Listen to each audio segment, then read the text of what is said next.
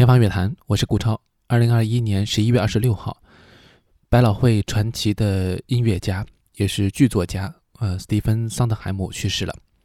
那么这位人物呢，在音乐史上留下了一个不可磨灭的印记。那对于古典乐迷来说，熟悉伯恩斯坦的朋友都知道，他有一部音乐剧《戏曲故事》，而这部作品的词作者正是桑德海姆。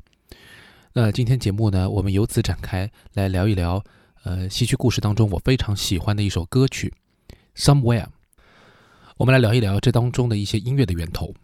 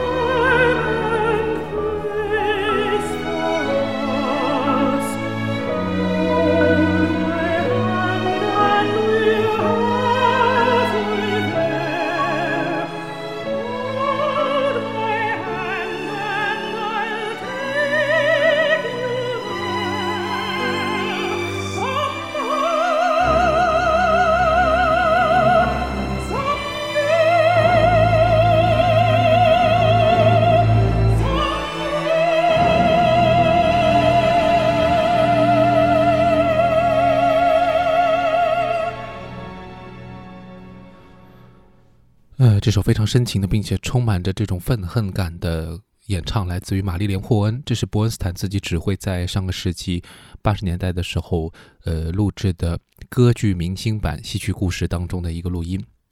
那说到这个录音的背后，还有些故事啊。我们知道现在有一部纪录片叫做《制作戏曲故事》，那其实讲的就是这一次录音。那么这个当中有非常著名的，现在还呃。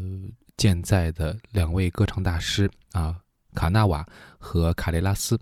那么以他们为这个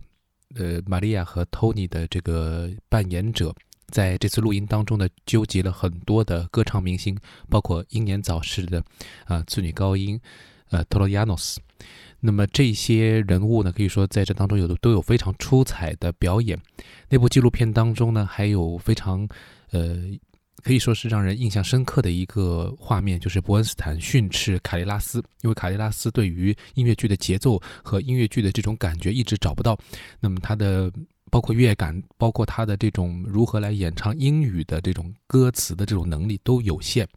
啊，所以伯恩斯坦为此是非常的苦恼。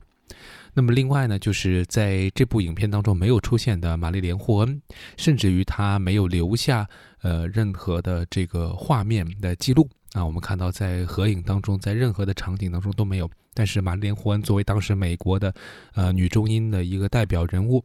呃，她呢是之后啊录制了这个《Somewhere》这首歌曲。那么这首歌本身就是一个呃女孩在街角的这个场景当中，以一个旁观者的身份来看待这个故事，有这样一种视角啊，所以呢也不违和，但是专门呃请到了他来录制的。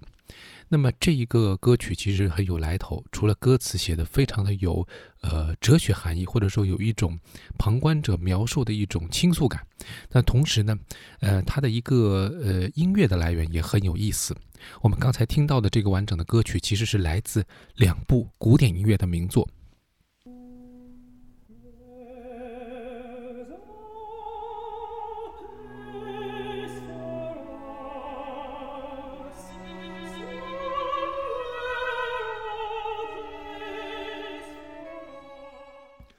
这个开始的这个音乐元素，这个动机呢，其实，呃，是来自于贝多芬的第五钢琴协奏曲《皇帝》当中的这个慢乐章。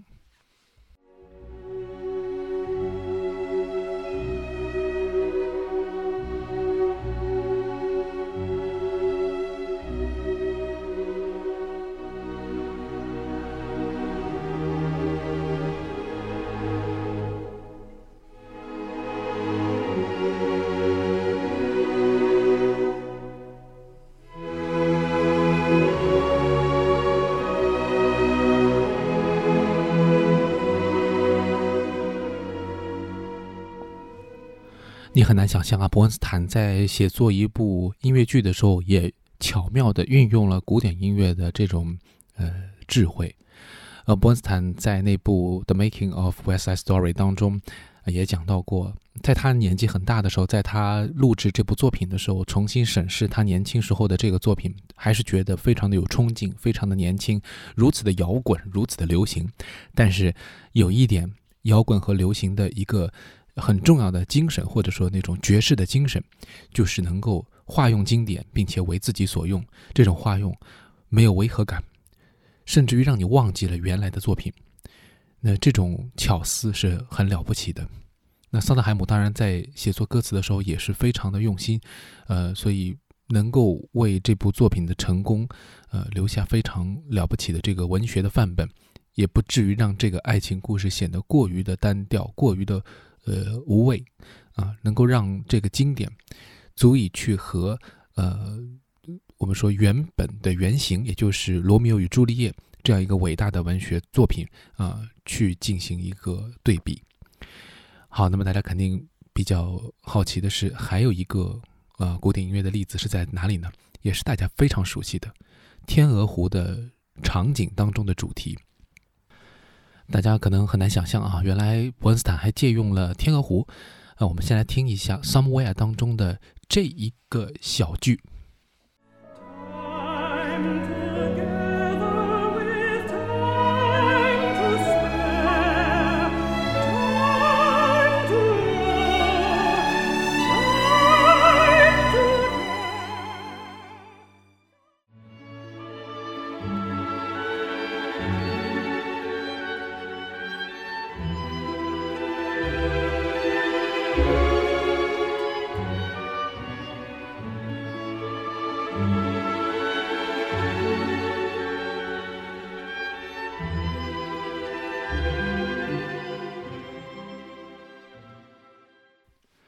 这个什么叫做古为今用，什么叫做呃外为美用吧？这就是伯恩斯坦化经典为新经典的一个神奇之笔。那现在我们再去看戏曲故事的时候，可能很难会想起这些用心用情的作曲者和作词人，他们是花了怎样的心力，用了怎样的巧思，动用了他们的如何的天才，去写作了这样一部经典。我们只是享受这个过程，享受这部作品给我们带来的欢乐也好，悲伤也好。那我觉得还是要感谢他们。今天的节目呢就到这里，我们下期节目再会。